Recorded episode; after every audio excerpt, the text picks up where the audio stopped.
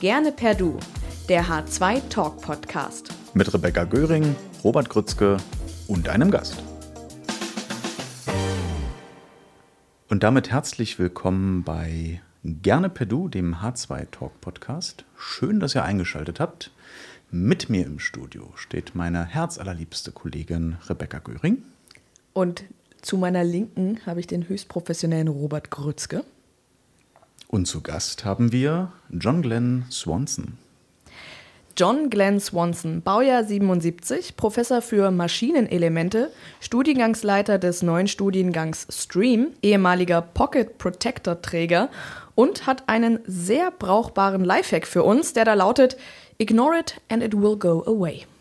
Hallo. Morning and thanks for having me. Ja, gerne. ähm, lass uns anfangen mit Stream. Äh, Stream ist unser neuer Studiengang. Stream steht für Sustainable Resources, Engineering and Management. Du bist Studiengangsleiter, richtig? Das ist richtig, ja. Studiengangsleiter, äh, weil ich äh, immer nachgefragt habe, was passiert mit dem Studiengang, wird es anfangen und dann hieß es, ach so, dann wirst du das auch leiten. Das heißt, du hast dich quasi selbst ins Spiel gebracht, unbewusst für diese Position? So halb, ja, ja. Mhm. Wer zu viel nachfragt, ne, kriegt auch Antworten und dann auch Aufgaben. Ne? Ja, leider, leider. Kannst du uns vielleicht mal skizzieren, worum es in diesem Studiengang am Ende geht? Ähm, Einmal sagen wir, können wir von der Seite die, die Ausrichtung der Hochschule äh, jetzt mit dem, der International, Internationalisierungsstrategie der Hochschule ähm, von der Seite. Äh, das ist aber nicht der Ursprung von dem Studiengang, äh, sondern eher das waren die äh, damaligen Dekane äh, der drei Fachbereiche, die dann involviert sind, äh, also Wirtschaft, WUPS und IWID und äh, hauptsächlich dann von, von Thorsten Schmidt von WUPS gemacht, ähm, der das meiste dann angetrieben hat. Und äh, ja, das war damals äh, ein Antrag gestellt für Förderung, also für die Entwicklung.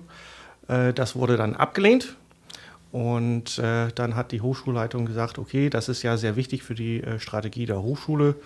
Okay, dann machen wir es auf eigene Initiative, Eigenpersonal, äh, eigene Kosten und ja, dann haben wir dann den Start jetzt im April gemacht. Was ist jetzt, ähm, also es ist ja unter anderem Engineering mit dabei. Wir haben ja auch ähm, Bauingenieurwesen bei uns an der Hochschule.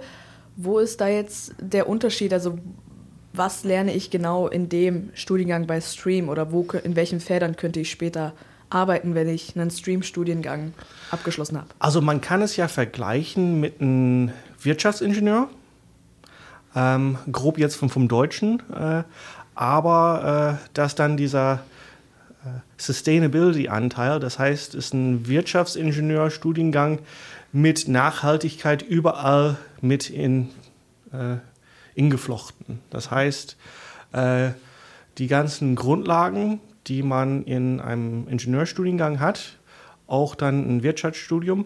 Aber jetzt hier äh, in allen diesen Modulen ist es jetzt nicht eins zu eins übernommen, sondern die sind dann etwas dann angepasst, wo man versucht halt auch dann den Nachhaltigkeitskonzept mit reinzubringen und auch, dass das, äh, wenn man sagen wir, den, den Plan anschaut, äh, durchs Semester, also jedes Semester ist immer dann mindestens ein äh, Projektmodul, wo das dann aktiv dann gemacht wird. Äh, von daher.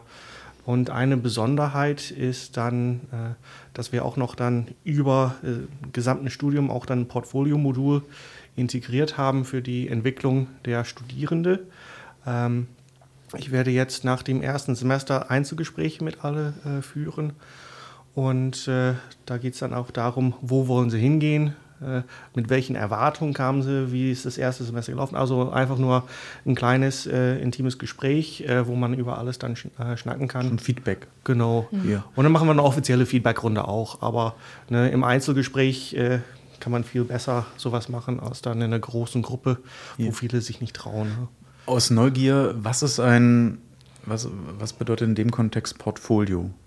Also ich weiß, was ein Portfolio ist, Ja. aber bezüglich auf das Studium. Also hier geht es darum, äh, hier äh, sich auf die, die spätere Ziele hinzuarbeiten. Also was möchte ich später dann machen? Ähm, da war ja Teil der Frage, die ich nicht beantwortet habe. Ne? Was, was kann man damit machen danach? Ähm, das heißt, äh, möchte ich jetzt, ich meine, wir sind ja eine regionale Hochschule und jetzt hier, sagen wir, jemand, der nur Englisch spricht, irgendwo in einen kleineren Unternehmen reinzubringen, bringt jetzt nicht so viel. Ne? Äh, von daher ist ja auch Deutsch als Fremdsprache Kern. Äh, das heißt, mit mindestens B2 äh, werden sie dann hier im Studium dann äh, weiterkommen. Das heißt, ob die Studis dann sagen möchten, okay, äh, wir möchten hier in der Region bleiben. Ja, da versuchen wir dann auch dann die Partnerschaften in Industrie äh, mit einzubinden. Haben wir auch dann bei der Entwicklung des Studiengangs auch dann gemacht. Ähm, ob sie jetzt hier, sagen wir, im internationalen Bereich, je nachdem, wie die äh, Firma agiert, oder im regionalen, aber halt hier, äh, wie können die, sagen wir, Prozesse äh, hier nachhaltig äh, gestalten und das, ja, ob es jetzt hier ein, äh, Produktionsbetrieb ist, okay, äh, von der äh, Ressourcenbeschaffung hin, äh, sagen wir, Logistik spielt da eine Rolle, äh, diese ganzen Sachen, äh, die Prozesse bei der Herstellung, die man da hat. Ähm, bei der Herstellung brauche ich auch dann andere Ressourcen. Ne? Jetzt Intel ist ja die große Frage, Wasser und all sowas. Ne?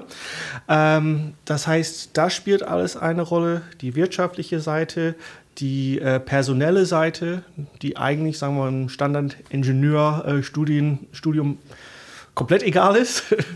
Äh, Oder könnte man denken. Ähm, diese Sachen spielen dann eine, eine Rolle, äh, wie man das da alles zusammenbringt. Und äh, ja. Oder es kann auch sein, dass die, die Studis irgendwo international tätig sind, aber immer noch äh, sagen wir, Bezug dann wird man, ich meine, die Welt ist ja so klein, äh, Heute. Hm. da wird man überall äh, verbunden sein, von daher. Und hoffentlich bringt es der Hochschule auch dann äh, viel und äh, bringt die Hochschule weiter, vor allen Dingen in der, in der Internationalisierung. Wenn man äh, hier auf dem Campus äh, durch die Gegend läuft, äh, ist es doch etwas mager. Du meinst, das ist noch sehr deutsch. Ja. Ja. ähm, Jacqueline, du hattest äh, gesagt, dass ihr auch Feedback-Runden macht und ihr evaluiert den Studiengang wahrscheinlich dann auch nach dem ersten Semester. Ähm, was sind denn generell Herausforderungen, wenn man so einen Studiengang neu konzipiert, neu aufsetzt? Welche Herausforderungen hattet ihr, hattest du? Ähm, erste Herausforderung ist, äh, versucht das alles zu machen, ne? Ohne großartig, so, ich will das jetzt nicht Hilfe sagen, aber ohne dass man, äh, wenn man ein großes äh, äh, Personalbudget oder sowas hat. Also es war gut, dass die äh, Hochschulleitung damals gesagt hat, wir, äh, ich habe ja Personal beantragt und eine Stelle wurde bewilligt. Das heißt, äh, Deine. Nein, nein, nein. Äh, das heißt, für die Studiengangsentwicklung haben wir dann Katja Eisenecher gekriegt. Ähm, und sie hat die meiste Arbeit dann gemacht. Ne?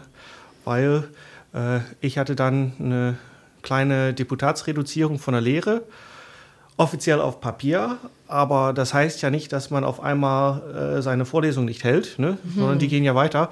Von daher habe ich dann ein paar SWS Plus auf dem Konto, aber äh, arbeitstechnisch hat das ja keinen Einfluss. Und das dann nebenbei zu machen, ist immer dann äh, die Sache. Und wenn man dann äh, entsprechend eine Person hat, äh, die das dann hauptsächlich macht und äh, gut äh, das dann vorbereitet, hat man einen erfolgreichen Start. Und das hatten wir jetzt. Ja. Also das dazu. Ähm, der Studiengang, wenn ich richtig informiert bin, ich denke mal, es äh, irgendwann gehört zu haben, ist in seiner Form einzigartig in Deutschland. Stimmt das? Nein, Aber es gibt ihn auch nicht äh, übermäßig häufig, oder? nein, nein, das, das auf jeden Fall Okay. nicht. Ähm, Also wir sind vielleicht kein Einhorn in dem Punkt, aber zumindest ein sehr seltenes Pferd. könnte man so sagen. Wie ist das? Du hattest gesagt, dass es äh, am Anfang als es darum ging, das eventuell ins Leben zu rufen, also die Idee aufkam, dass es da drei Dekane gab. Ähm, ist jetzt der Stream-Studiengang, ich sag mal, ein Zusammenschluss aus schon vorher bestehenden drei Studienrichtungen oder wurde der jetzt komplett neu entwickelt, dass man wirklich sagt, wir mussten neue Studienfächer entwickeln oder ähm, also wie lief, wie lief das ab? Also die, äh, also wenn wir jetzt Entwicklung vom Curriculum anschauen, da haben wir mit verschiedensten Workshops äh, das dann gemacht, überlegt, was brauchen Studierende, die jetzt hier in diesem Bereich äh, arbeiten wollen. Und ähm, also natürlich denkt man an bestehende Module und, und Lehrveranstaltungen, aber dann muss man dann überlegen, okay, welche Grundlagen braucht man, aus welchen Fächern? Ne, also wenn man jeden fragt, ja, meine, meine, mein Lehrbereich ist das Wichtigste, das muss unbedingt da rein. Nein, da ist dann zu entscheiden, welche Teilstücke brauchen wir. Ne? aus jedem, dass da ein gewisses Grundverständnis da ist, dass auch dann später, wenn die äh, Wahlpflichtmodule und sowas dann sind, dass man da trotzdem mit rein kann, weil Ziel ist es ja auch, dass dieser Studiengang nicht einfach parallel zu den Deutschen, sondern auch da eine Mischung stattfinden soll. Das probieren wir jetzt äh, das erste Mal aus mit den Zweitsemestern in dem wissenschaftlichen Projekt, was dann auch in, in IVID dann äh, gemacht wird. Und da wollen wir jetzt versuchen, ein paar Kontrollgruppen mit, mit gemischten Studis da zu machen und zu schauen, okay, wie funktioniert das? Können wir das dann machen? Was müssen wir anpassen? Äh, um das entsprechend dann so auszurichten, weil es ist ja nicht Ziel der Sache, dass ne, diese Gruppe da für sich sitzt und die andere äh, Gruppe da, aber dass man hier ne, schön interkulturell da zusammenarbeiten kann. Und das werden wir jetzt anfangen. Mhm. Das heißt, es war äh, so ein großes Puzzle aus den drei Fachbereichen, die alle mit reinspielen, da das Wichtigste rauszunehmen und äh, vielleicht nochmal auch sogar anzupassen, wahrscheinlich auf Wirtschaftsingenieurswesen. Ja, ich meine, die, die, Grundlage war schon ein bisschen Wirtschaftsingenieurwesen, mhm. aber das ist ja eigentlich eher Maschinenbau gemischt mit Wirtschaft. Mhm. Und hier haben wir dann äh, sehr kritische Bereiche, die aus WUPS kommen, was, vor allen Dingen was jetzt die Nachhaltigkeit angeht. Und äh, das heißt, neue Module kreieren, genau für äh, diesen Studiengang auch noch. Ne? Das heißt, anpassen von manchen Lehrinhalten, reduzieren von Lehrinhalten, das ist auch immer sehr wichtig. Äh, man merkt schon, äh, less is more manchmal. Ne?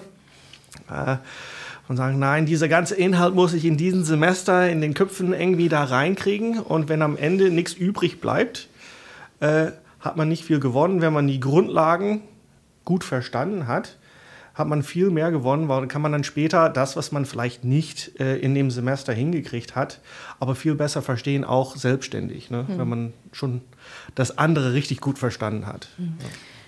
Wenn du sagst, ihr macht äh, Einzelgespräche auch mit den Studis, äh, gehe ich jetzt mal persönlich nicht davon aus, dass ihr 100 plus Studis in eurem Stream-Studiengang habt. Wie viele sind denn da drin? Ähm, die aktuellen Zahlen der Rückgemeldeten aus dem ersten Semester habe ich gerade nicht im Kopf. Also Pi mal Daumen. Ähm, sind wir so bei 25 bis 30. Okay, also schon eigentlich ein sehr überschaubarer Studiengang auch. Also Ziel ist es, auf 60 zu kommen. Mhm. Dann hätten wir dann quasi, wenn man es auf Seminargruppen einteilen würde, drei Gruppen. Ähm, aber für einen Start ist es angenehmer, äh, nicht so eine Riesengruppe ja, zu haben. Äh, von daher, aber schauen wir, wie die, die äh, Werbung läuft jetzt gerade, also jetzt äh, für die nächste Einschreibungsphase. Na, hier läuft doch auch gerade. Wir machen noch voll Werbung für den Studiengang. Ähm, John Glenn, wenn ich mich für Sustainable Resources Engineering and Management, kurz STREAM, interessiere, was sollte ich denn mitbringen als potenzieller Bewerber oder Bewerberin, äh, wenn ich mich bewerbe oder bewerben will?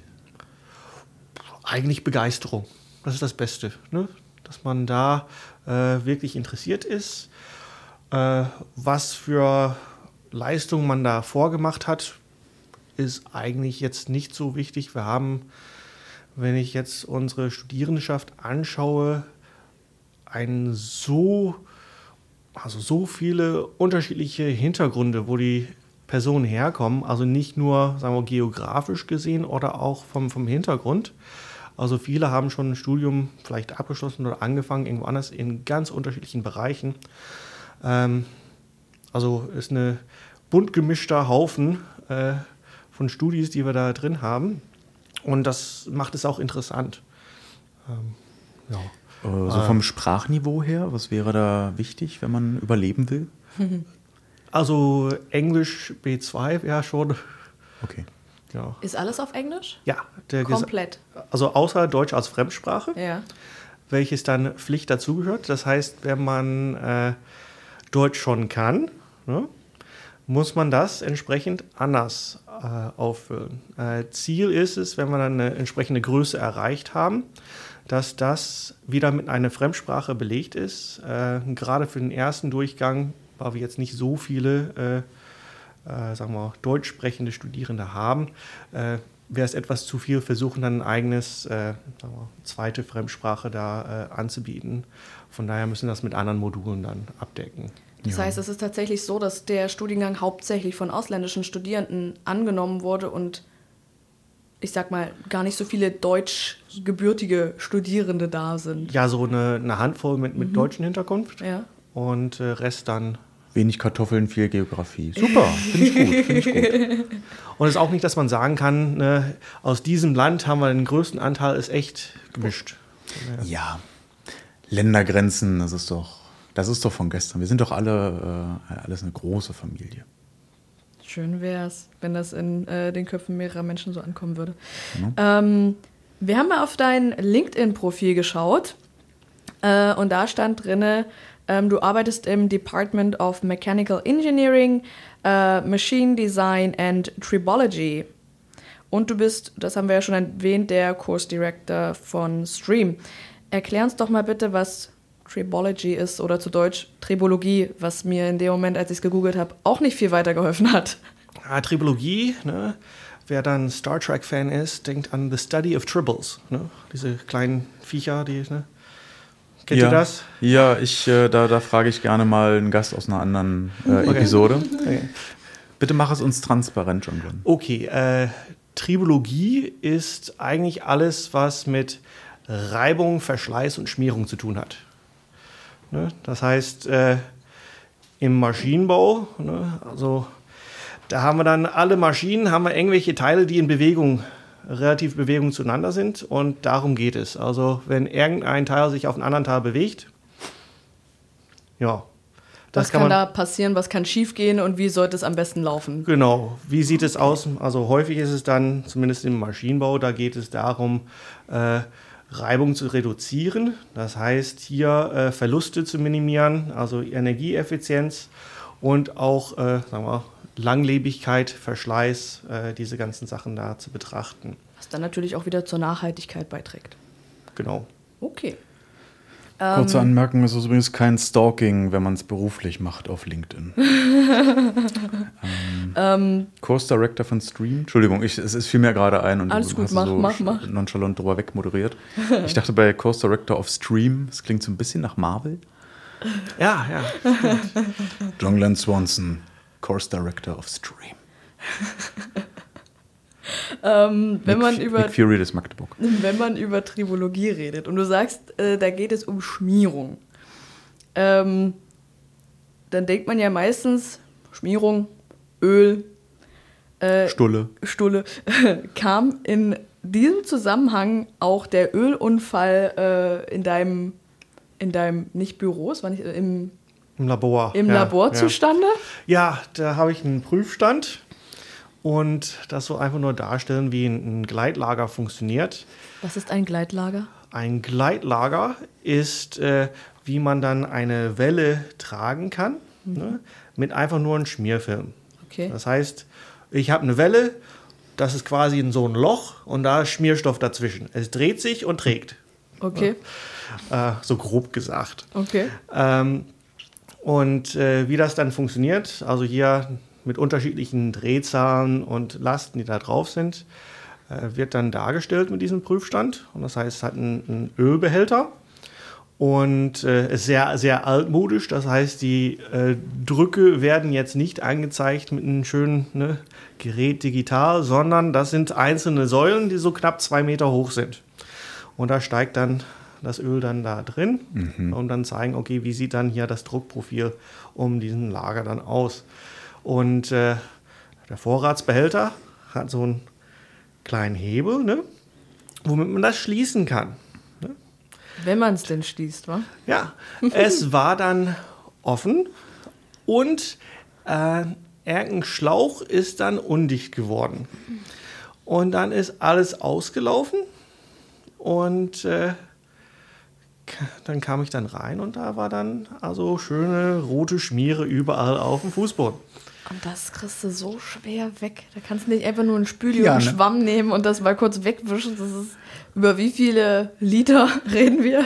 Also jetzt nicht so viel. Äh, es waren vielleicht äh, zwei Liter, aber Öl verteilt sich gut. Ja, also, also schon zwei Liter sind halt schon also zwei Liter Wasser mal auszukippen und dann schon wegzuwischen, so das fließt ja auch überall hin. Aber dein Öl, was du schmierst, also du wischst es auf, aber es schmiert ja immer noch rum. Es ist ja. Ja, ähm, und dann muss man Wie lange ja hast auch, du gebraucht?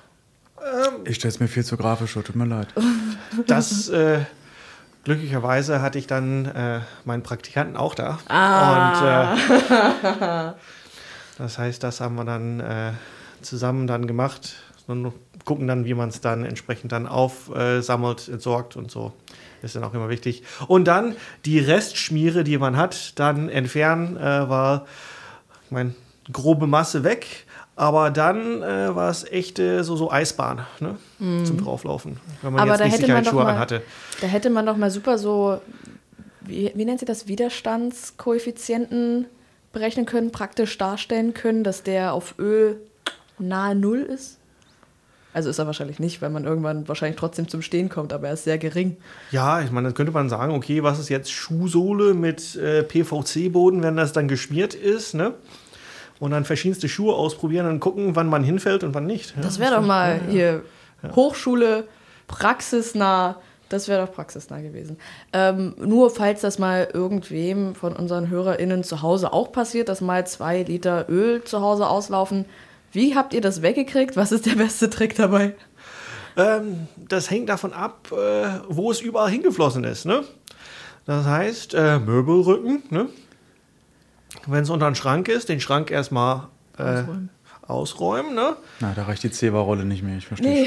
schon. Hm. Und äh, da am besten, ähm, vielleicht kennt man es ja von äh, so, so, so ein Squeegee, ne?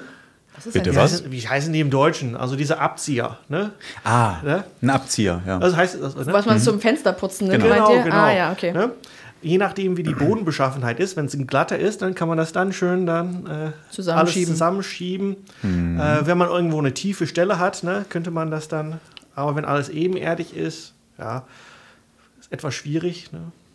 Und dann, äh, ich kenne es, ich glaube, die Feuerwehr nutzt immer so eine Art Sand oder so, um das dann sozusagen aufzusaugen und dann wegzuschaufeln. Ja, Katzenstreu funktioniert auch ganz gut. Ah, das ist gut. Am das habe ich zu Hause. am besten mit Katzen drin. Achso, die Katze, die Katze reinlegen und das Fell zum Aufsaugen nutzen. Nee, es gibt spezielle ähm, äh, Granulat, äh, was man da äh, was äh, drauf machen kann. kann. Ja, okay, ja. alles klar.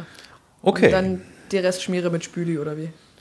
Äh, das haben wir so gemacht. Wahrscheinlich nicht optimal, aber. Aber ihr rutscht jetzt nicht mehr aus. Nein. nein. Das ist doch super. Ziel erreicht. Äh, in dem Kontext, äh, du hast uns geschrieben, dass du dir ein Maker Lab für Studis, äh, für Studis wünscht. Entschuldigung, mehr Englisch gibt es heute nicht von mir. Ähm, und das wäre dann auch eher Studies und das würde auch gar nicht Studierende heißen. Nein. Ist egal. Mehr Englisch gibt es heute nicht von mir. äh, was stellst du dir unter einem Maker Lab vor? Was ist das? Warum brauchen wir das? Ähm, an den Hochschulen, an der ich bis jetzt unterrichtet habe und auch an der, äh, wo ich dann angefangen habe zu studieren, ähm, gab es äh, sagen wir, einen Produktionsbereich oder ein Labor mit verschiedensten Geräten drin. Also sei es jetzt äh, also äh, Drehbänke, Fräsen und so weiter. Ähm, alles, was so das Maschinenbauherzen, äh, wenn man irgendwas dann äh, kreieren will, was man im Kopf hat. Ähm, und da war es halt äh, immer so, okay, dieses Labor steht äh, und äh, wenn man erstmal die, die erste Einweisung hatte und auch sowas, dann durfte man das dann benutzen. Das heißt, so, mit einem Keycode oder sowas, ne, konnte man jederzeit dann da rein und da irgendwas machen. Eigentlich auch einzige Regel, weil man so, sollte einfach nicht alleine da drin sein. Ne? Und äh, oder ob es dann um 3D-Druck oder sowas da geht. Also Material oder sowas musste man natürlich selber äh, bringen, aber äh, sowas, dass wenn man kreativ da denkt und oh, das möchte ich jetzt mal bauen oder es ist einfach nur, man denkt sich irgendeinen Teil für ein Fahrrad aus oder was auch immer, äh, dass man die Möglichkeit hat, das dann auch äh, selber umzusetzen und zu bauen. Einfach mal ausprobieren auch vor genau. allem. Ne? Ähm, aber generell Werkhallen und Werkstätten und Möglichkeiten, Sachen zu montieren oder zu bauen, haben wir generell schon an der Hochschule, oder? Ja, ja. Also die, die Ausrichtung und alles ist ja da. Äh, teilweise äh, wird es ja schon gemacht, also vor allen Dingen in Abschlussarbeiten oder in Projekten auf jeden Fall. Ähm, aber ich denke da ein bisschen weiter und größer. Ähm, Einfach ein also, bisschen offener geregelt, was genau, den Zugang angeht. Genau. Okay. Das ist dann etwas schwieriger, da man, weil platztechnisch muss es dann auch dann äh, so eingerichtet sein und das äh, ist aktuell nicht so einfach möglich. Ja. Aber, aber irgendwann mal langfristig vielleicht. Ja. Eben, das kann man ja mal auf die To-Do-Liste setzen. Mhm. Ich denke mal, da wird es halt auch einfach vielleicht äh, ich weiß jetzt nicht, wie es in den Werkhallen geregelt ist, aber gerade sicherheitstechnisch, wenn du sagst, bei deinem Maker Lab damals, wo du gemakert hast, äh, da gab es dann immer die Regel, dass man nicht allein drin sein soll. Also ich denke mal, da wird es bestimmt auch irgendwelche Vorschriften, Sicherheitsvorschriften geben, die dann natürlich auch Kein eingehalten Öl werden müssen. Sowas. Genau, genau. Sie immer ein Squeegee dabei haben für Notfall. ja. ähm, okay, dann machen wir mal einen großen Haken unter das Thema Stream? Äh, Stream. Streaming. Streaming, genau. Unser Genau. erster Block hieß Streaming. äh, und kommen mal zum nächsten Block. Dessen Titel nenne ich jetzt mal nicht. ähm, wurde mir von meiner Moderationskollegin verboten. Mit Pass auf. Recht. Du hast äh, in deinem Vorselbstgespräch, in dem Fragebogen, geschrieben, äh, du bist unschlagbar darin, ein TR4 zu zerlegen. Wir haben nach dem Begriff TR4 gegoogelt und Folgendes gefunden. Okay, ich Bleib bin mal gespannt. TR4, auch SP3R2 genannt, ist ein CPU-Sockel der Firma AMD mit 4094 Pins. Er kann CPUs der Threadripper-Baureihe aufnehmen, mit der AMD das High-End-Segment bedient. Sie basieren auf der Zen-Architektur. Zweites Ergebnis. Der Triumph TR4 war ein von 1961 bis 1965 produzierter Roadster des britischen Autoherstellers Triumph oder Triumph, der technisch zunächst weitgehend den, dem vorhergehenden Modell TR3A entsprach. Was davon Zerlegst du. zerlegst du? Also ich könnte das erste auch zerlegen, ne? aber wahrscheinlich wieder zusammenbauen. ähm, auseinanderbauen ist man immer gut, ne? aber zusammenkriegen. Nee, äh, zweitere, also den englischen Roadster. Es geht also um den Oldtimer. Insofern ist der Titel dieses Blogs Swanson, der Oldtimer, ja absolut berechtigt. Ähm, du hattest, äh, Rebecca, ich übergebe mal an dich, denn du hattest äh, ganz transparent die nächsten äh, Punkte notiert Jawohl. aus deiner Freude über Über den. Oldtimer, genau. Ähm, du hast auch gesagt, dass du eigentlich mal gerne Rennfahrer geworden wärst. Hängt das irgendwie miteinander zusammen? Und in welcher Kategorie wärst du denn gerne Rennfahrer geworden? Ähm, ja, also da war ich dann als Kind relativ offen. Äh, also auf jeden Fall irgendwas mit Kurven. Aber das habe ich dann später nicht gemacht. Ich habe dann gerade Ausstrecken dann gemacht in der Highschool. Das heißt äh, Drag Racing. Ist das diese, diese halben Meilen-Rennen, wo zwei Autos vorne stehen? Eine und Viertelmeile, dann, ja. In eine Viertelmeile ist es, Ja, genau. und Standing dann, Quarter Mile, ja. genau. Ich Und dachte, dann, Drag Race ist das mit den. nee, das ist Flammen. RuPaul's Drag Race. Okay, dann habe ich das Gespräch in eine komplett ganz was falsche anderes. Richtung verstanden. Komplett was anderes, da hat er nicht mitgemacht, obwohl er die schönen langen Haare dafür hätte. Ja, und irgendwas mit Proben wollte er machen. Nee, aber äh, sag mal, das Autofahren an sich und an Autoschrauben hat mir schon immer Spaß gemacht. Ne? Erste äh, Lenksachen waren mit meinem Opa auf seinen Rasenmäher ne, damals. Ähm, dann später, also mein, mein, mein Triumph habe ich damals mit äh, 16 Jahren gekauft.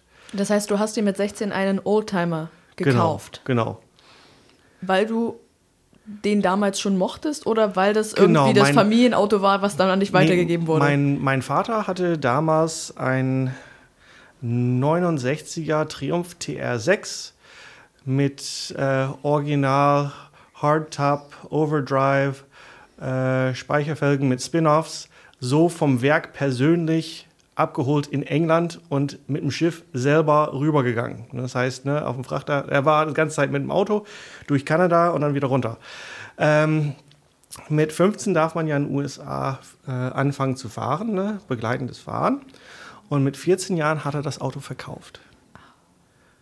Das kam bei mir nicht gut an. Das ist eine Schande. Ja. Ähm, er hat es dann danach bereut, ne? aber der, der es gekriegt hatte, wollte es nicht wieder zurückgeben. Naja, Kannst du mir eben noch mal die Ausstattung aufzählen, die das alte Auto hatte, was verkauft wurde?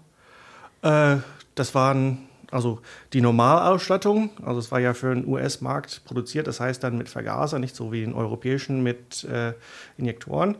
Ähm, aber den Hardtop, Hardtop ist. also das ist dann Die Karosserie? auch, das ist dann ein Metalldach Ach so. zum Draufschrauben Ah, okay. hat. Ja? Äh, dann äh, Overdrive, das heißt am Getriebe hängt ein zusätzliches kleines Getriebe, was dann geschaltet werden kann. Das heißt, man drückt einen Hebel und dann geht es so 500 Touren wieder Das runter. klingt gerade so hart nach Knight Rider. Und äh, dann das andere waren die, die äh, Speichenfelgen, ne? so wie ein Fahrrad hat, ne? aber dann mit Spin-offs. Das heißt, ich glaube, die sind in Deutschland verboten inzwischen. Äh, also diese kleine Flügelrädchen. Also ja, das dreht sich Flügelnuss. dann weiter, ne? Ja, das, das ist dann, damit schlägt man es fest. Ne? Das ist ja ein, einfach ein Gewinde und man haut auf diese Flügel, um es dann anzuziehen ne? oder zum Lösen. Und äh, ich glaube, das darf man nicht mehr. Haben amerikanische Lowrider das nicht auch noch häufig verbaut? Nee, das sind Spinners. Ach Das so. sind die, die sich äh, Immer weiter weiter drehen, drehen, beziehungsweise ja. die immer level bleiben. Also die immer. Genau. Echt, wenn die, die immer level bleiben? Achso, das hat bloß sonst mein Die drehen deswegen. eigentlich nicht mit. Ne? Außer man bleibt mit. stehen und dann drehen Und dann sie drehen wieder. sie sich weiter, Ja, ja. weil dann. Ja. Ja. Damit könnte man bestimmt super Donuts machen. Äh, nee, das hat mit Donuts gar nichts zu tun. Du hast Nee, ich quasi meine, deine. dass sie back. Ach so. Ja, wenn du das schnell noch fährst und dann ordentlich genug bremst, dann drehen die sich und dann Fliehkraft und Donuts, genau. Ähm, Ihr merkt schon, Autos sind die No-Man-Thema. ähm, am Anfang hast du gesagt, Rennfahrer irgendwas mit Kurven. Mhm. Warst du dann äh, eher so Richtung Formel 1 unterwegs oder eher Richtung, wie, wie nennt man es, äh, Kart Racing? Also ich war jetzt nie dann irgendwo Rennfahrer. Das habe ich einfach nur mal gedacht, dass es dann äh, Spaß machen könnte. Ähm, Einzige, was ich dann wirklich gemacht habe, war dann in der Highschool zusammen mit einem anderen. Äh, meine Highschool hatte eine sehr gut ausgestattete Autowerkstatt. Da passten zwölf Fahrzeuge rein. Ähm, also schon ordentlich. Und äh, da haben wir dann sagen wir, mal, Klein-, Großaufträge aufgenommen äh, von den Lehrern teilweise. Ne? und auch eigene Fahrzeuge da repariert.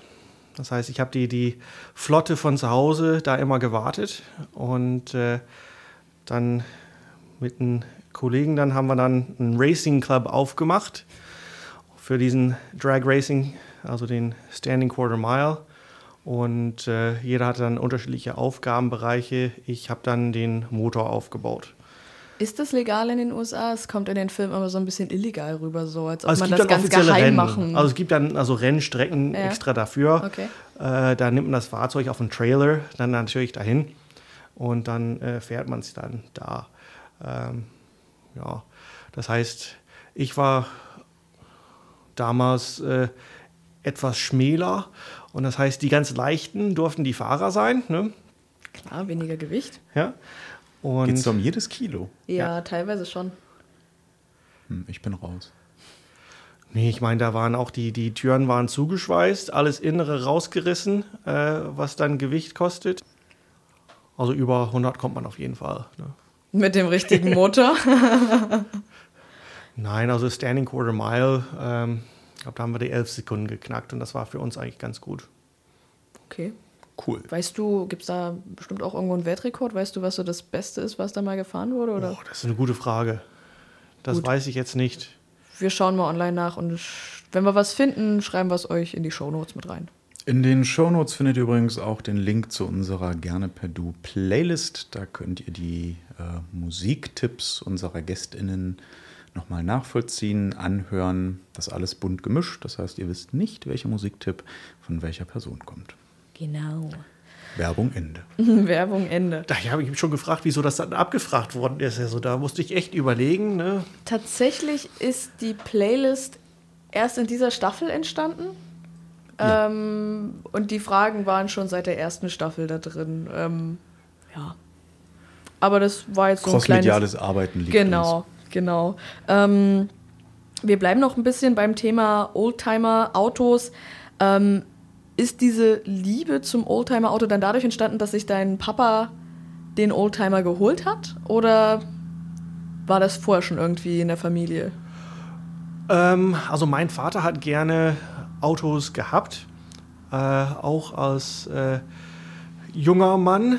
Und äh, der hat auch, glaube ich, drei Fahrzeuge damals zu Hause stehen gehabt. Und äh, ich glaube, seine Eltern haben ihn, also meine Großeltern, gesagt, entscheide dich für eins, ne? die anderen müssen dann weg, die stehen hier nur rum. Ähm, aber hat ja nie selber dran geschraubt. Das heißt, ich bin derjenige, der damit angefangen hat. Aber sonst schon von meinem Vater dann äh, diese Neigung dann Fahrzeuge. Ja, also ich habe wahrscheinlich jetzt auch viel zu viele Fahrzeuge. Also jetzt hier für deutsche Verhältnisse, für amerikanische Welt ist es nichts, aber. Ja. Ja. Da kriegt man, glaube ich, sein erstes Auto, wenn man drei ist oder so.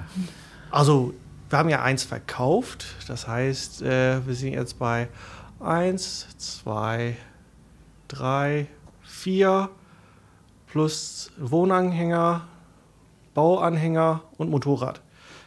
Wenn ich jetzt zwischendurch auf Toilette gehe und wiederkomme, zählst du dann noch? Nein, ich bin jetzt fertig. okay, okay. Ähm, dieses ganze ähm, an Autos rumschrauben in, in der Highschool, die in der Werkstatt. Also ist, erstmal finde ich es immer, wenn ich sowas höre von amerikanischen Highschools, ich finde das immer so cool, was man da für Möglichkeiten hat, irgendwie so außer, außerhalb dieses, dieser normalen Schulfächer, Deutsch, Mathe, Englisch, ne? Dass man da halt so eine Möglichkeiten hat, sowas, sowas Praktisches zu machen. Ich äh, kannte eine bei mir aus der Schule, die dann auch ein Auslandssemester gemacht hat die dann auch irgendwie äh, in, der, in der Küche dann riesenhohe Torten gebacken haben und alles sowas. Und das, das finde ich eigentlich, also das ist halt echt geil. Ne? Ich meine, man muss ja überlegen, es ist ja ein komplett anderes System. Ne? Absolut, ne? es, ja. es, gehen ja alle zur Highschool. Ja. Ne? Wo es ja hier, was gibt es, drei unterschiedliche Wege? Ab Re der fünften Klasse? Hauptschule, Realschule und Gymnasium. Und, Gymnasium. Ja. und von daher. Äh ich wollte gerade sagen, man darf, glaube ich, auch nicht. Also, das klingt dann immer gerne so, als ob das quasi alles Freizeitbeschäftigungen sind, aber ist es ja halt auch nicht. Ne? Also wenn sich da jemand entscheidet, ich habe mal mit einem äh, Freund gesprochen, der hat ein Austauschjahr gemacht und hat sich dann für, eine, für einen Filmkurs, also für eine Film, was ist das, AG, Community hm, etc. Wahrscheinlich eine AG, sowas würde man für Deutschland das ist ja dann trotzdem ein Unterrichtsfach. Also man bildet sich trotzdem selbstständig weiter. Das geht über das, was wir hier als äh, AG und Freizeit äh, verstehen, ja nochmal deutlich hinaus. Also gleich Förderung auf einem ganz anderen Level. Absolut, aber ich finde es ja trotzdem cool, dass so eine, in Anführungsstrichen, Schulfächer, oder es sind ja dann Schulfächer, wenn die dann wahrscheinlich auch benotet werden oder so. Ich finde es halt einfach cool, dass, dass es da diese Möglichkeiten gibt, weil ich glaube, keine Schule in Deutschland hat eine Werkstatt, wo zwölf Autos reinpassen. Nee, das nicht. Aber dann, also nur zur Einordnung, ich habe mal äh, von ein paar Jahren äh, mit einem Wirtschaftsfilm gearbeitet und da ging es um eine äh, Gesamtschule hier in der Magdeburger Umgebung und die waren echt fortschrittlich. Die haben zum Beispiel, glaube ich, auch eine eigene Druckerei gehabt äh, über die sie sich dann auch, also nicht komplett finanziert haben, aber die haben zumindest sich selbst als, als äh, Gemeinschaft, als Verein äh, über Druckaufträge etc. finanziert. Ich will jetzt, ich will jetzt kein Bullshit erzählen, aber das ist so der Kenntnisstand. Jedenfalls ähm, hat sich diese, diese AG ähm, über Aufträge von Dritten auch querfinanziert. Und ich glaube, man kann schon was bewegen als Schule, wenn man das dann möchte und sich aber auch diesem dem Prozedere, das da äh, dran hängt, an, an Anträgen etc. sich stellt. Ja. Aber äh, wie John Glenn schon sagte, es ist halt ein grundlegend verschiedenes System. Ja, absolut. Hat alles Vor- und Nachteile, denke ich. Ich kenne jetzt keine Nachteile des amerikanischen Systems. Nein. Man kennt immer bloß so romantisierte äh, Dialoge, wenn dann so ein äh, verliebter Protagonist äh, zu seinem äh, Hardgirl sagt, äh, wir haben, wir, wir sitzen im selben Mathekurs schon seit drei Jahren und ich habe nie verstanden, wie das funktionieren kann. Jetzt verstehe ich es. Im selben Mathekurs, ne? Sind beide immer durchgefallen. Ja, wahrscheinlich. wahrscheinlich. Ja. Ähm, hast, hat das damals dieses Rumschrauben in der Werkstatt und so, hat das so ein bisschen vielleicht auch den Grundstein gelegt, dann später, dass du Richtung Maschinenbau gegangen bist, Richtung Engineering? War das. Nee, das fing schon vorher an. Das war also schon ich habe dann sag mal, äh, von klein auf immer alles zerlegt. Und das meiste auch wieder äh, funktionstüchtig zusammengebaut. Nicht immer, ne? Aber ja, also Sachen auseinandernehmen, gucken, wie die funktionieren, das habe ich dann von klein gemacht. Äh, denke mal, das war schon früher da drin, aber das hat schon geholfen, Das glaube ich. das dann zu machen. So ein Verständnis für Maschinen halt einfach zu bekommen, ne? Und wenn du dann gerade sagst, für die, für die äh, Standing Quarter Mile Races, wenn du da den Motor aufgebaut hast und so, das ist ja schon ein gutes Stück Arbeit. Ja, ich meine, wir waren ja ein Team, haben wir, das haben wir zu dritt gemacht, den Motor. Ähm, jeder hat dann seine Bereiche gehabt. Und, ja. Also wenn ich, Ich, durfte nicht mehr aus dem Motor rausholen. Das, das Spendenfahrzeug, was wir hatten, äh, da meinte der Lehrer dann, okay, auf dem Prüfstand, also bitte, das war's, ne?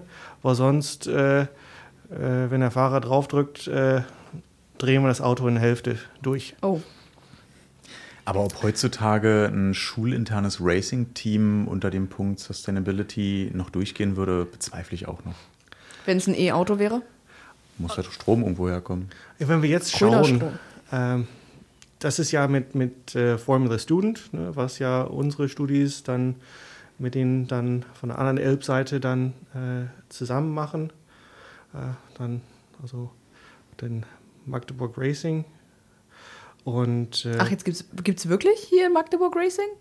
also der, von Formula Student, äh, von dieser äh, Competition dann, was dann deutschlandweit oder auch weltweit, äh, jede Region oder Land hat ein eigenes. Ähm, und das wird dann betrieben und die haben die letzten Jahre immer äh, mit Verbrenner und äh, jetzt wieder dann auf äh, E-Motoren dann umgestellt. Cool. Ach, spannend. Äh, hier zum Campus Day waren doch hinten. Das waren die, die Cards von, die benutzen wir für die Lehre. Ah ja, okay. Das dann unterschiedliche Antriebe. Ähm, das haben wir vor ein paar Jahren angeschafft. Ähm, benutzen wir für verschiedenste Lehrveranstaltungen, auch dann Projekte oder Abschlussarbeiten. Und da äh, äh, Kollege Steindorf, der macht dann alternative Antriebe. Das heißt, es gibt in den Standardverbrenner, dann gibt es dann rein elektrisch und dann als nächstes wird dann Geschoben. Äh, geschoben, nein, mit äh, Brennstoffzelle. Nicht wie Fred Feuerstein. Ja, Fußantrieb. Ja. So, Wollen das war wir- jetzt sehr viel Autocontent.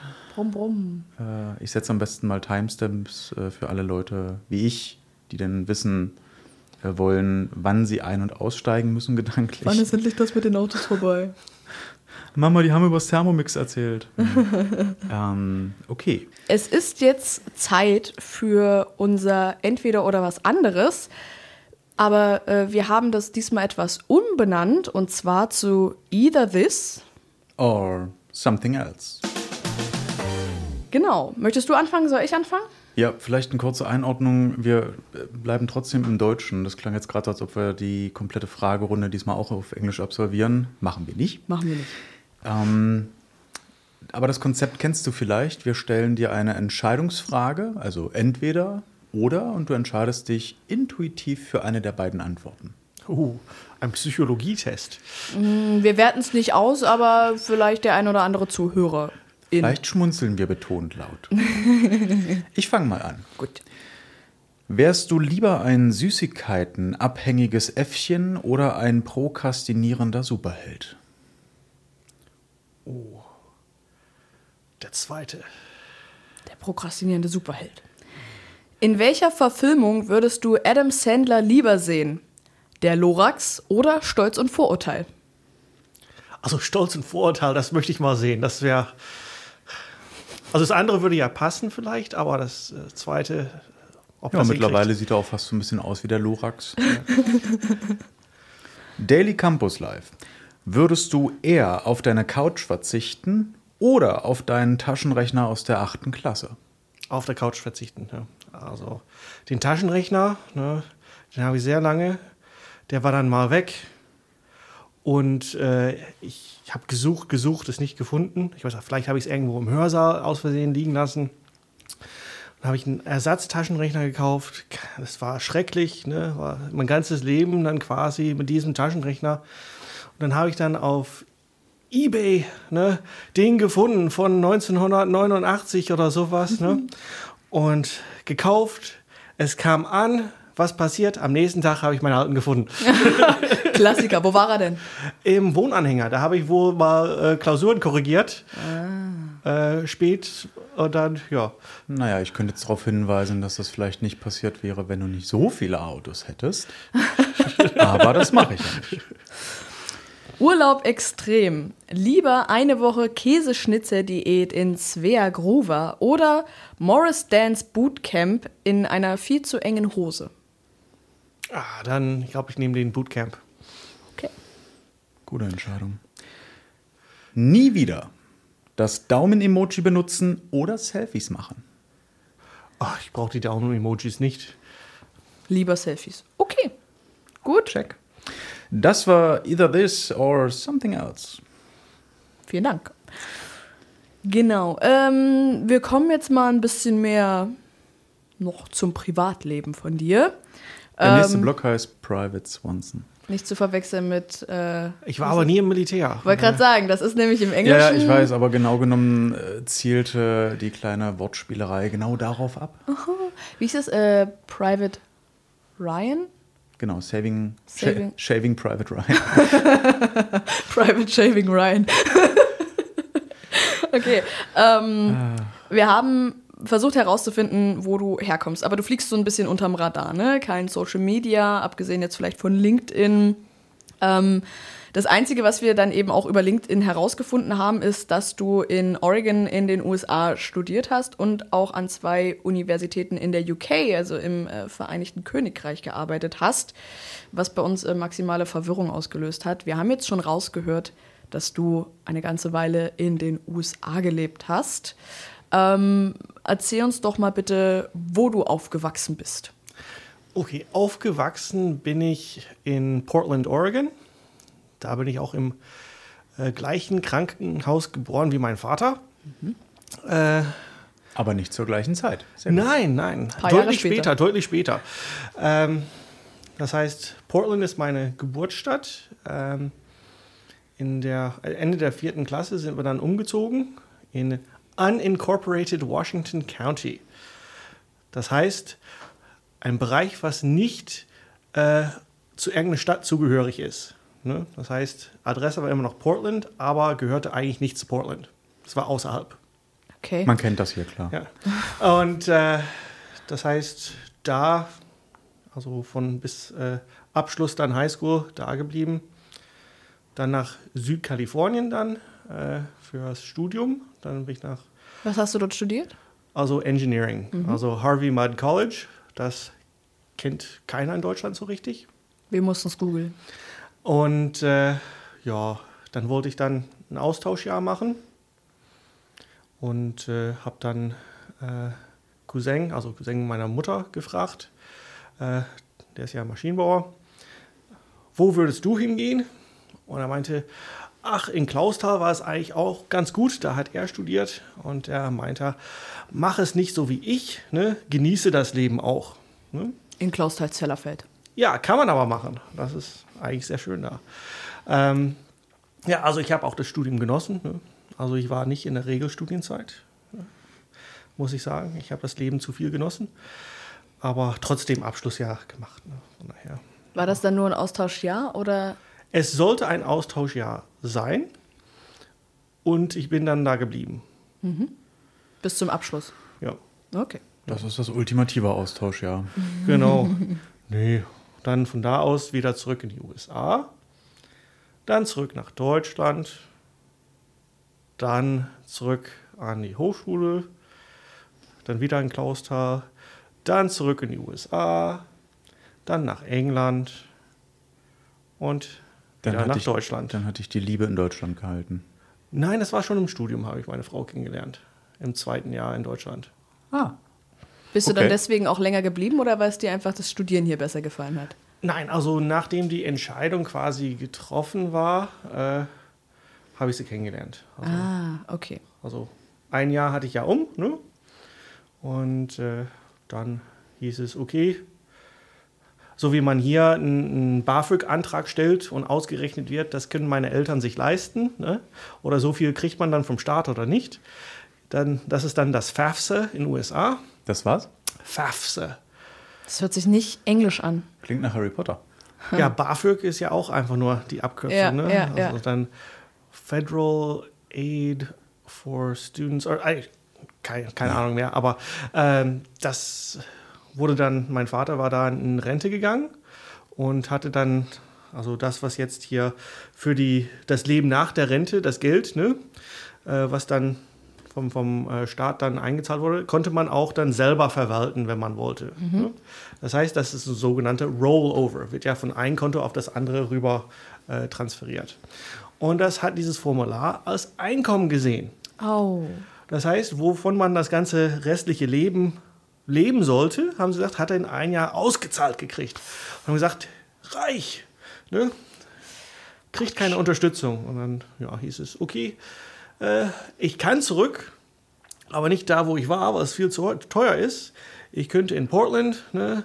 Portland State und zu Hause wohnen. Ich so, darauf habe ich keinen Bock. Ich bleibe hier. Wenn man einmal ausgezogen ist, dann wieder zurückzugehen ins Elternhaus, ist schwierig. Ja, naja. Und äh, du hattest, im, als wir kurz vorhin vor der Aufzeichnung gesprochen haben, hattest du gesagt, du hast auch mal im Bergbau gearbeitet. In welcher Zeit war das? Äh, das war die Zeit äh, jetzt 2006, als ich dann von den USA zurückkam. Da bin ich dann in Tagebau Hambach gelandet, also bei RWE Power. Ähm, da Instandhaltung Großgeräte, deswegen die Zeichnung dann von Großgerät im Büro aufhängen. Ähm, da war ich äh, nicht sehr lange, ähm, nur ein Jahr. Und dann später dann bei der Promotion habe ich dann im Institut für Bergbau dann gearbeitet in Klausthal. Und da waren sehr viele äh, Bergbauthemen. Von daher ist ja klar. Ne? Nur nochmal zur Einordnung wegen der Zeichnung der Großgeräte im Büro. Wir hatten kurz vor der Aufzeichnung auch noch drüber gequatscht, ähm, wie es denn in deinem Büro aussieht. Du meintest äh, am Ende des Semesters immer sehr chaotisch, danach wieder sehr aufgeräumt und es ist noch nicht dekoriert, obwohl du seit vier Jahren dieses Büro hast. Und das hat uns sehr zum Schmunzeln gebracht. Yep. Jupp. ähm, Äh, was hat dich denn letztendlich dazu bewogen, nach Magdeburg zu kommen? Und vor allem hier zu bleiben? Also wir waren in England und äh, sagen wir, die Arbeitsstellen an Hochschulen sind da sagen wir, nicht so sicher wie hier. Ja? Also verbeamtet ist da nicht, sondern äh, zwei bis drei Monate Kündigungsfrist beidseitig. Wenn es der Hochschule schlecht gehen könnte, könnte man raus sein. oha. Ähm, etwas anders. Ne? Ähm, da war dann Brexit in Anbahnung, ähm, verschiedenste andere Sachen und dann haben gesagt, okay, schauen wir mal wieder Richtung Deutschland.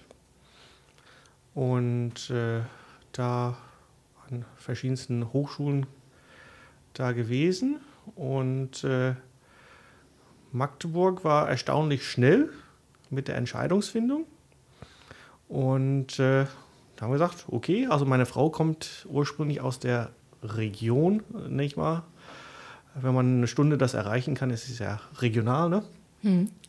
Und äh, ja, dann sind wir halt hergekommen. Für die Entscheidung quasi sehr leicht. Ja. Und dann, als ich dann hier war, ich glaube, kam eine Woche später dann von einer anderen Hochschule Anruf, ne? Und ich so, ich habe jetzt gerade hier angefangen. Da seid ihr zu spät. die letzten beißen die Hunde. Absolut. Ähm, du sagst, du hast deine Frau im zweiten Jahr hier in Deutschland quasi kennengelernt. Ja. Ähm, und du bist ja aber von dem Zeitpunkt an, wo ihr euch kennengelernt habt, bis zu dem Zeitpunkt, als du nach Magdeburg oder als ihr nach Magdeburg dann gekommen seid, öfter mal hattest du gesagt, du warst noch mal in den USA, dann warst du in England. Ist sie dann immer mit genau, hingezogen? Genau, ja. Äh, also geheiratet haben wir Ende des Studiums. Sie hat nach mir angefangen und war vor mir fertig. Ne? Deswegen habe ich ja Zeit gelassen. Ja, das ähm, kenne ich. Ne, als sie dann fertig war, da habe ich dann den letzten Druck gehabt, oh, jetzt muss ich auch fertig werden, ne? die Motivation. Ähm, ja, und ja.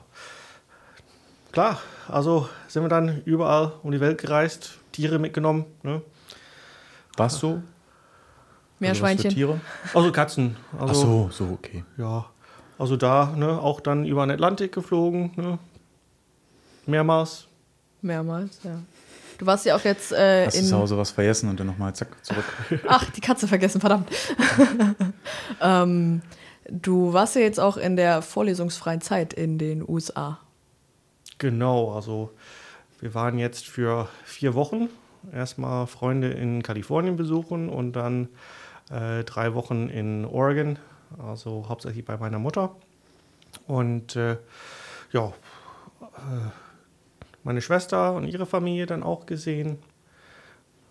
Das war eigentlich äh, teils Entspannung, teils äh, äh, Familie. Hm. Aber wurde das auch dann teilweise auch entspannt. Wir haben auch sehr schöne Sachen gemacht. Wir haben äh, einen Park in Oregon besucht, was wir noch nicht kannten, also ein State Park, Silver Falls State Park. Das ist eine Runde von, sind das so um die acht Meilen Wanderweg. Und da sind elf Wasserfälle entlang. Hinter drei kann man langlaufen. Oh, cool. Und das haben wir dann zusammen mit meiner Schwester und ihrer Familie gemacht. Das war eigentlich sehr, sehr schön. Das glaube ich. Ja. Ganz andere Lebenswirklichkeit. Ne? Also wenn du hier ne? im Stadtpark drei äh, Wasserfälle hast, dann ist wahrscheinlich äh, davon zwei einem Rohrbruch verschuldet. ähm, ja, cool. Spannend, da kann man neidisch werden. Ja. Ja.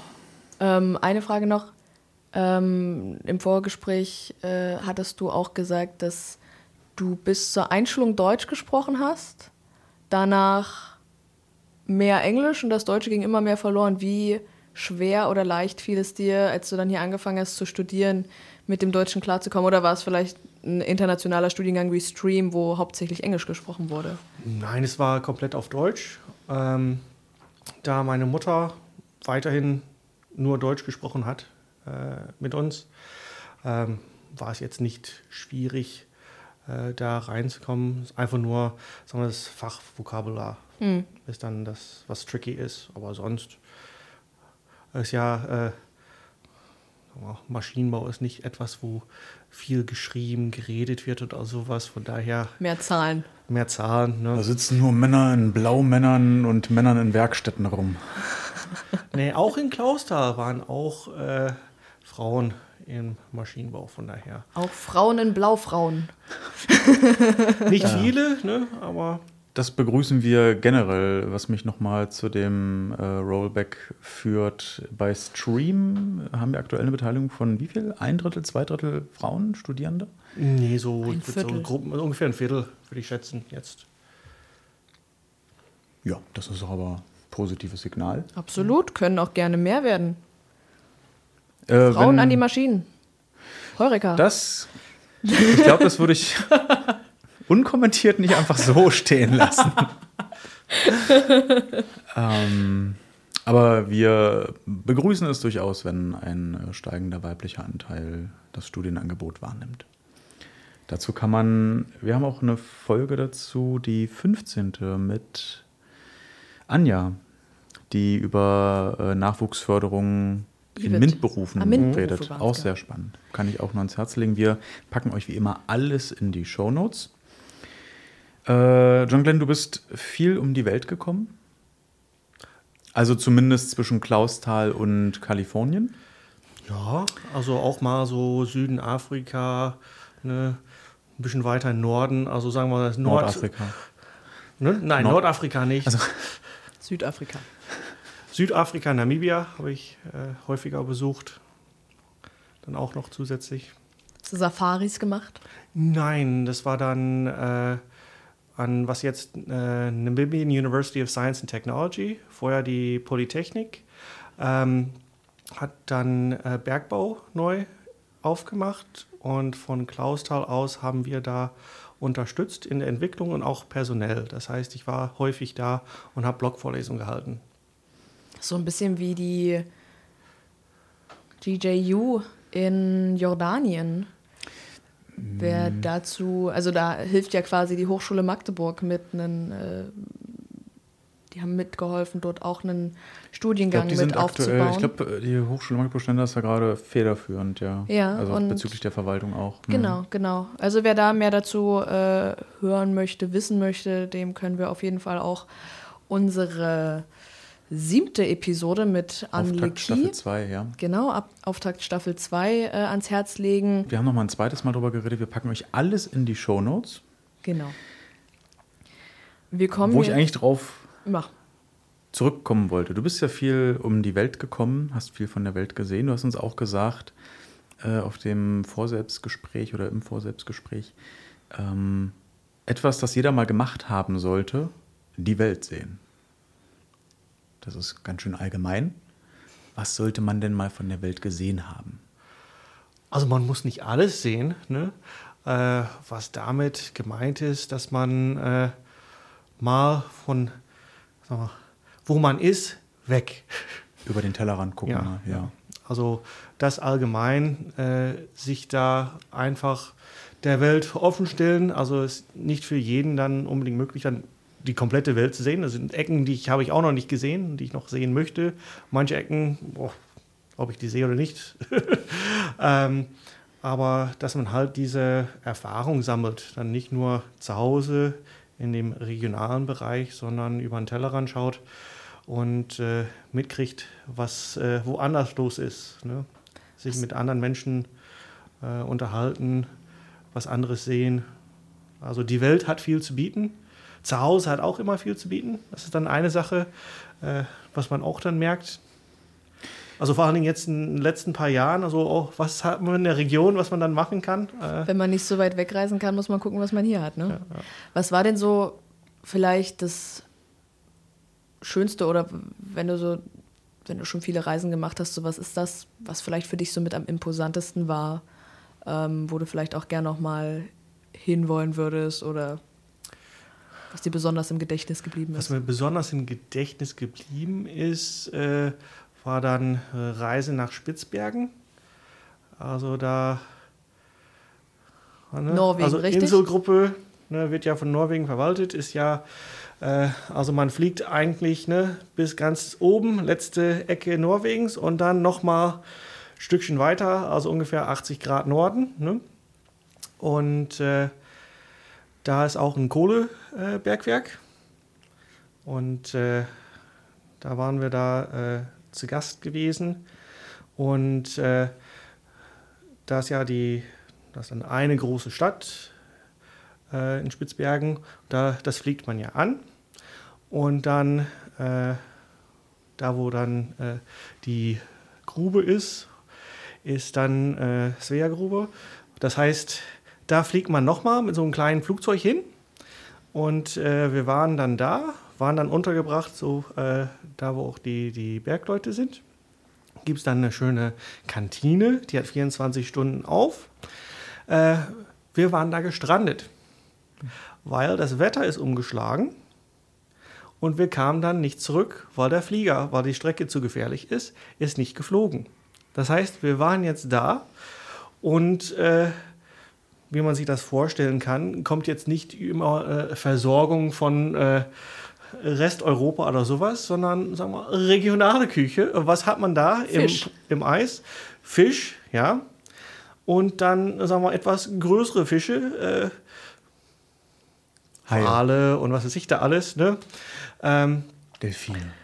Delfine haben wir nicht gegessen, aber sagen wir, sagen wir, was da im Meer rumschwimmt, ne? auch, dann, auch dann Wal und sowas dann äh, gegessen. Öltanker. Bohrinsel. Und äh, unser Flieger wieder zurück, ähm, das war, kam dann langsam, dass wir dann zurück mussten.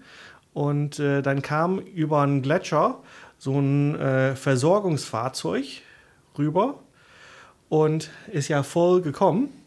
Und diese Person äh, hat sich dann gut Geld verdient, gestrandete Leute wieder wegzunehmen über den Gletscher. Das heißt, das ist so ein äh, Raupenfahrzeug ne, mit einem Raupenhänger. Ja. Und ihr saß im Hänger drin? Wir saßen im Hänger drin und sind dann ne, über, äh, über dann die, die äh, Schneeberge und über den Gletscher dann äh, damit dann zurückgefahren. Und äh, ja, das war sehr unangenehm da hinten drin, weil die ganze Abwärme von der Zugmaschine ist dann da umgeleitet worden. Das heißt, es war brüllend heiß da drin. Ne? Das heißt, man hat Leute, die eigentlich dick eingepackt sind, die dann fast in Unterwäsche dann danach drin saßen. Okay.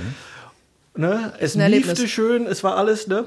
Und äh, weil die Luft so gut war, ne, ist auch mehreren dann auch dann schlecht geworden. Das heißt, wir mussten dann auch auf dem Gletscher anhalten und dann ah, sowas. Ah, und dann göbelt man dahin und es friert alles direkt fest. Das ist also, also sagen wir, auf diese Reise wird mir immer in Erinnerung bleiben. Ja. Ja, es Wie- klingt natürlich nach einem Traum, ja. Wie lange wart ihr dort oder wie lange solltet ihr dort sein und wie lange seid ihr dann tatsächlich dort gewesen? Wir sollten nur eine Nacht da sein und wir waren, glaube ich, drei Nächte, wenn ich das richtig in Erinnerung habe. Und seid ihr auch in die Grube eingefahren? Ja, ja, ja. Okay. Ähm, in welchem Zusammenhang warst du dann da? War ja bestimmt jetzt nicht einfach eine Freizeitreise. Nein, es war so eher eine Exkursion der wissenschaftlichen Mitarbeiter des Instituts. Ähm, aber da waren auch, äh, sagen wir, von einem Zulieferer für die Grube auch dann gewisse äh, Maschinen, die äh, Probleme hatten und die haben auch dann entsprechend da äh, angeschaut und äh, an Gesprächen dann teilgenommen und äh, solche Sachen. Aber das meiste war schon eher spaßig. Außer die Rückfahrt dann. ähm, Spitzbergen ist ja so nördlich, dass man dort theoretisch auch Polarlichter sehen kann. Ja, Habt ihr welche gesehen? ähm, nicht so richtig, nee. Nicht so richtig. Ah, schade. nee. Wir haben aber n- so um 3 Uhr morgens haben wir, äh, n, oh, wie heißen die, Snowmobile-Tour gemacht. Ne? War das zu einer Es war Zeit, hell. war das zu einer Zeit, wo dort äh, 24 Stunden hell war? Fast, ja. ja. Krass. Ja, die Sonne ist ebenso weggegangen und kam dann wieder. Es war nie dunkel. Und äh, wir hatten ja unser, äh, äh, der uns geführt hat dann mit den Snowmobilen, ne, der hatte dann auch dann entsprechend äh, zwei Waffen bei, falls dann äh, mal so ein Eisbär plötzlich auftaucht und angreift. Das sind dann halt so Sachen, an die man denken muss. Dann Ne? hast du natürlich Probleme, wenn der Eisbär auch zwei Waffen dabei hat. Der hat seine Pranken, ich glaube, der braucht keine Waffen. Aber dann ist äh, quasi dort Dusk and Dawn war das, war das Gleiche. Ja. Krass. So, wir kehren aus Svea Grover wieder zurück zu uns ins Radiostudio. Ähm, du hast uns gesagt, dass du von deinen Eltern gelernt hast, zuzuhören, aber nicht gelernt hast, zu erzählen. Das äh, fanden wir interessant, als wir das so gelesen haben. Jetzt nach dem Gespräch, nach der Sendung, würdest du das immer noch so sagen?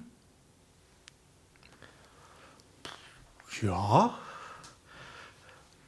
Also ich fand eigentlich, dass du sehr gut erzählen kannst. Das habe ich erst später. Weiß nicht, nein, das stimmt gar nicht. Nein, ich habe auch früher viel Blödsinn erzählt. das stimmt nicht so nicht. Aber äh, sagen wir, von der Erziehung her, meine Eltern äh, waren beide äh, Lehrer. Und äh, wir, Gespräche am Tisch waren sagen wir, etwas einseitig. Äh, sagen wir, von, von, für uns Kinder dann. Ne? Also Eltern haben viel erzählt, wir haben viel zugehört. Also eher Monologe. Teilweise ja. Frontalunterricht quasi. Aber nein, so erzählen kann ich nicht sagen, das ist dann nicht der Fall. Würde ich jetzt nicht so sagen. Also unserer Meinung nach äh, hast du das unfassbar gut äh, gemeistert. Ja. Ähm, Punkt. Punkt. Kann man so stehen lassen. Er hat das gut gemeistert. Ja. Wir haben an deinen Lippen gehangen.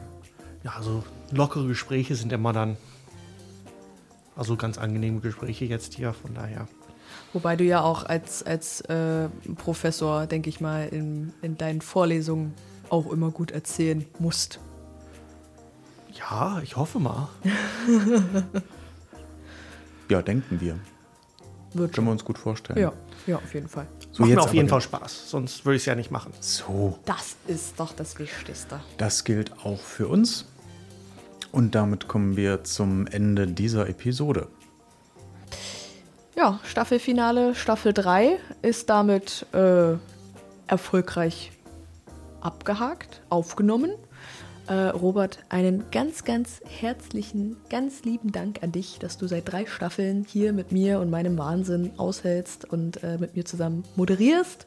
Es äh, war mir ein Fest und ähm, auch noch vielen lieben Dank dafür, dass du mich immer mit Essen und Trinken und Kaffee versorgst. Gute Menschen wollen gefördert werden. Äh, vielen Dank. Wollen gefüttert an, werden. Vielen Dank an euch da draußen, an alle, die jetzt insgesamt 18 Episoden zugehört haben, eingeschaltet haben.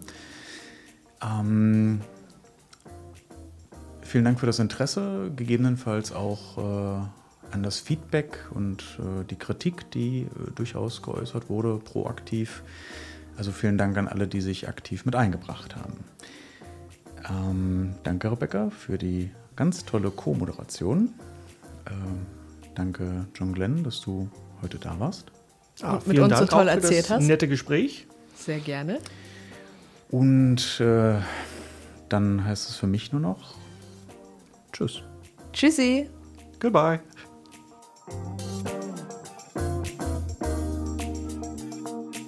Gerne per Du, der H2 Talk Podcast. Redaktion und Moderation Rebecca Göring und Robert Grützke. Musik hat Matthias Kölzer für uns komponiert. Redaktionelle Unterstützung und Grafik kommen von der Hochschulkommunikation. Projektleitung und Produktion liegen beim Veranstaltungsmanagement.